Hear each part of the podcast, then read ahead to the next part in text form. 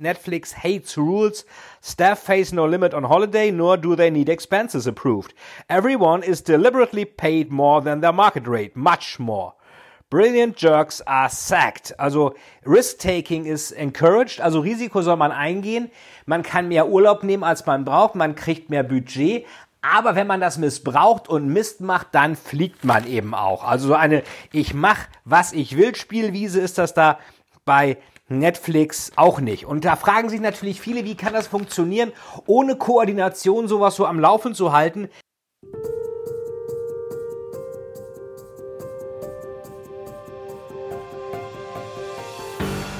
Herzlich willkommen zu einer neuen Folge des Totalis to Sell Storytelling Podcast.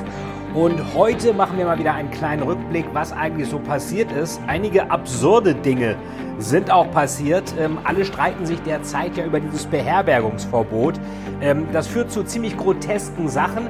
Ähm, unter anderem dazu, dass man zwar nach Italien und Griechenland fliegen kann, aber nicht innerhalb Deutschlands, meinetwegen von Berlin nach äh, äh Nordrhein-Westfalen oder Baden-Württemberg oder Hamburg, Schleswig-Holstein ist besonders extrem oder ähnliches. Baden-Württemberg habe ich selber erlebt. Ich habe ja eine Professur da an der Hochschule, da ist natürlich vieles jetzt auf Online umgestellt, aber da gilt auch ein Beherbergungsverbot. Das gilt übrigens in der gleichen Woche, wo in Baden-Württemberg wieder die Prostitution erlaubt ist, die wegen Corona verboten wurde. Also Übernachten im Einzelzimmer allein ist verboten. Prostitution ist ab jetzt wieder erlaubt, genau zu der Zeit, wo Übernachtung verboten ist. Das muss man wirklich nicht verstehen und das führt natürlich auch dazu, dass die eigentlich ja richtigen Corona-Maßnahmen von immer mehr Leuten angezweifelt werden, weil das nun wirklich überhaupt niemand mehr versteht.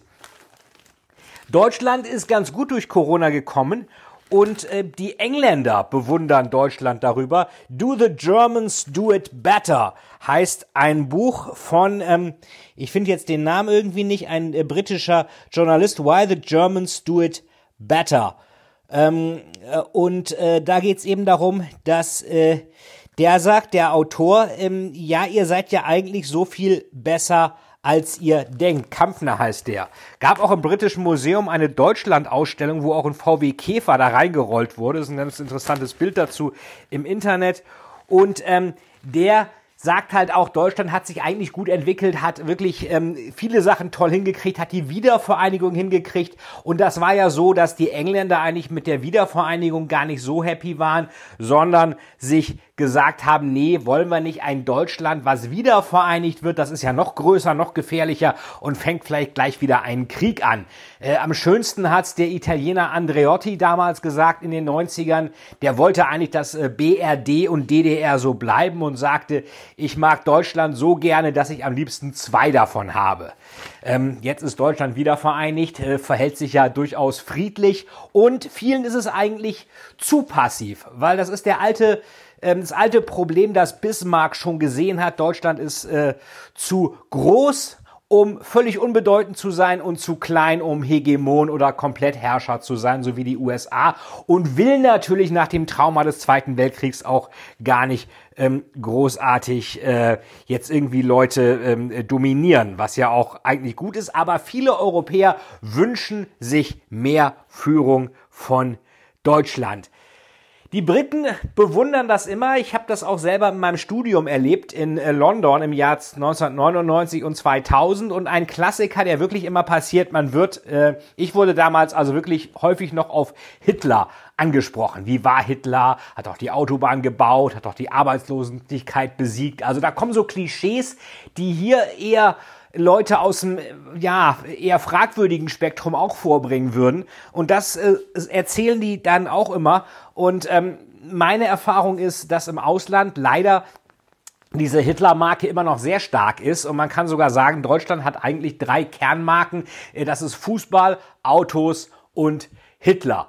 Ähm, und solange man da nicht eine stärkere Story dagegen baut, wird es wohl dabei bleiben, dass eben dieses, dieses Hitler-Faszinosum irgendwie immer dabei bleibt. Ähm, und ähm, in diesem Buch geht es halt darum, ähm, ich schaue hier einfach mal gerade nach, äh, dass die sagen, diesen, diesen deutschen German Genius hat Peter Watson auch drüber geschrieben, so diese Erfindungsfreude der Deutschen, die sich leider nicht immer in markttauglichen Produkten niederschlägt, aber egal.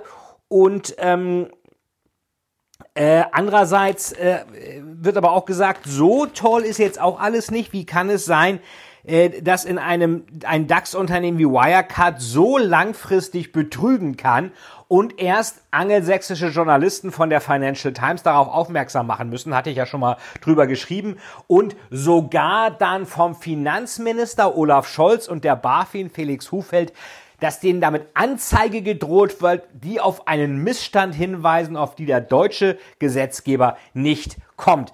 Das ist natürlich schon so ein bisschen ähm, tragisch, würde ich sagen. Und ähm, ja, das äh, ist eine gewisse Faszination. German Engineering sagt man ja immer. German, ähm, wie, wie hieß das andere Wort noch? Efficiency. Das äh, finden die Engländer immer ganz toll. Und jetzt kommt eben Why the Germans do it better.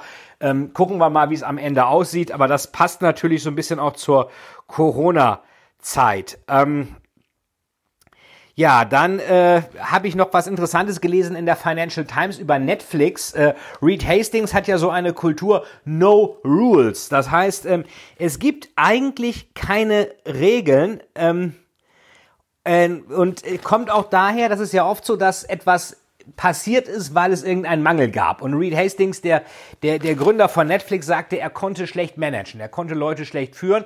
Also hat er einfach eine Kultur gemacht, wo jeder positiv gesehen machen konnte, was er wollte.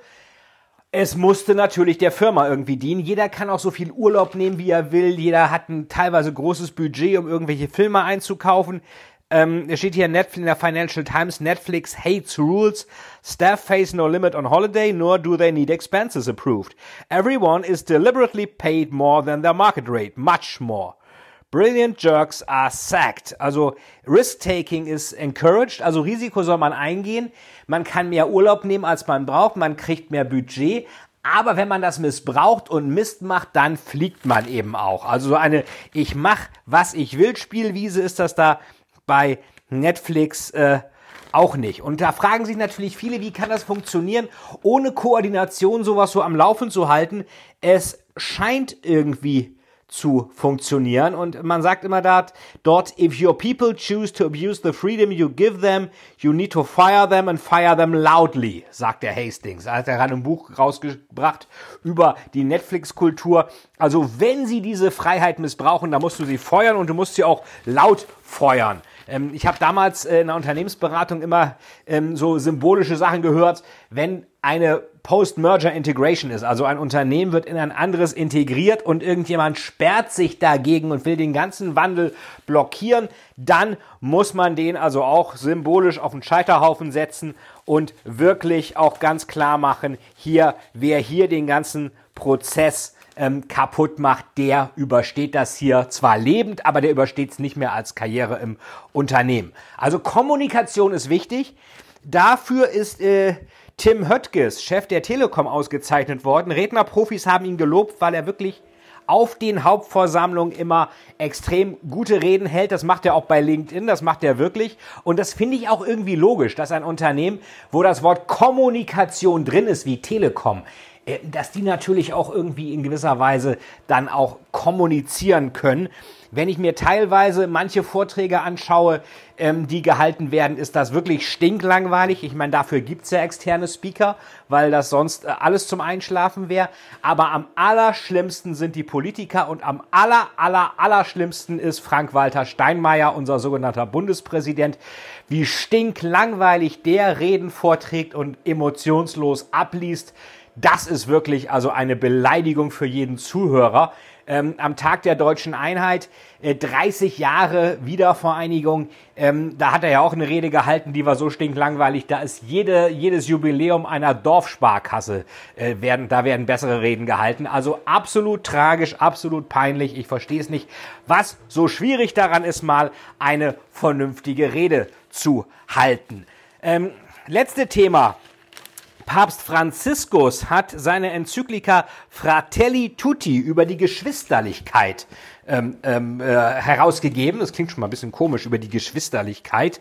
Ähm, und äh, da geht es um die Corona-Pandemie und natürlich, es geht mal wieder gegen den Kapitalismus, gegen die bösen Business-Leute, die immer nur unterdrücken, ausplündern und alles platt machen. Das passt dem Papst mal wieder nicht. Der kommt ja auch eher so aus dem sozialistischen Spektrum in Buenos Aires so Soziallehre, Befreiungstheologie und dergleichen, wo der Papst Benedikt eigentlich nie viel von gehalten hat und Papst Johannes Paul II. schon gar nicht.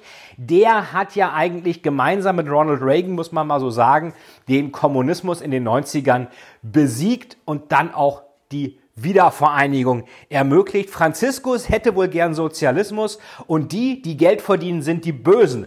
Was er irgendwie nicht so ganz bedacht hat, dass gerade in Deutschland die Kirche von Steuern lebt.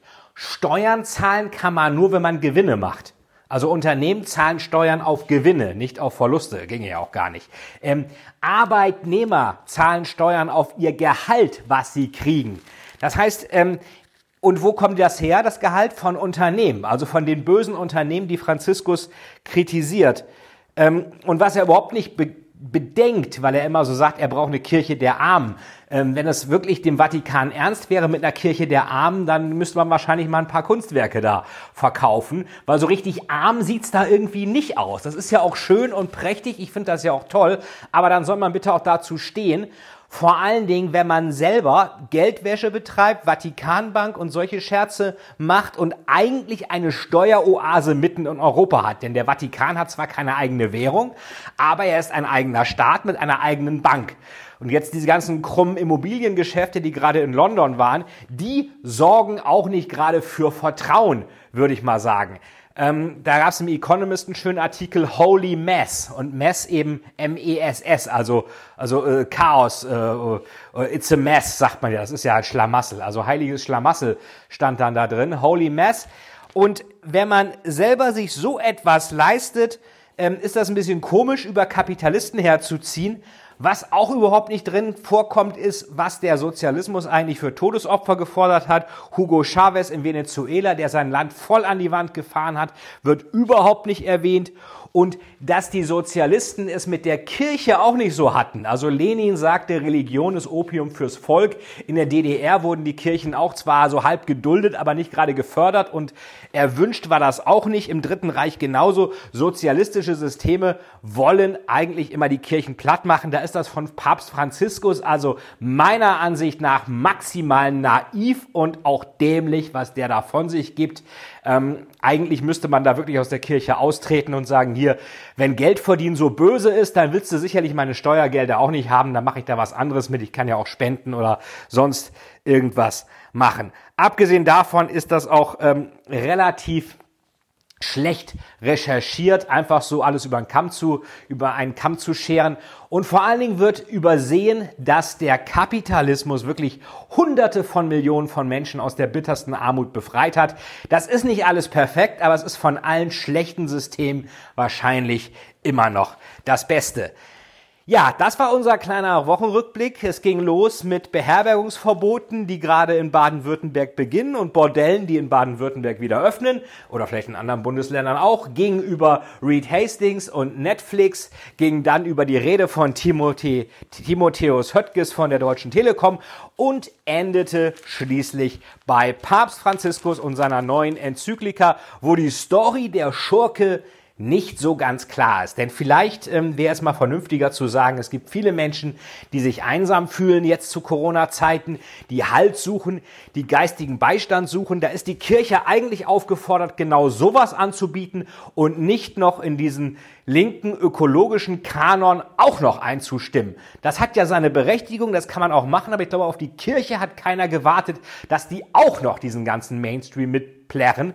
Da hat Papst Benedikt so richtig gesagt, die Kirche muss auch ein Stachel ähm, im, im, in der Zeit sein, äh, im Mainstream, und darf eben nicht das wiederholen, was Leute wie Steinmeier oder Robert Habeck auch den ganzen Tag erzählen. Ansonsten ist die Kirche überflüssig, da gilt dann das Gleiche wie man so schön im Marketing sagt, ähm, wenn sie nicht anders sind, dann seien sie besser billig. Oder ein Unternehmen, was sich überhaupt nicht von den anderen unterscheidet, ist überflüssig und wird verschwinden, wusste schon Bruce Henderson, der Gründer der Boston Consulting Group. Das war heute der Wochenrückblick im Totalis to Sell Storytelling Podcast. Ich danke dir fürs Zuhören. Hinterlass mir gerne eine schöne Bewertung und wir hören uns dann beim nächsten Mal. Das war Veit Etzold im Totalis to Sell Podcast. Auf Wiedersehen, bis bald. Tschüss.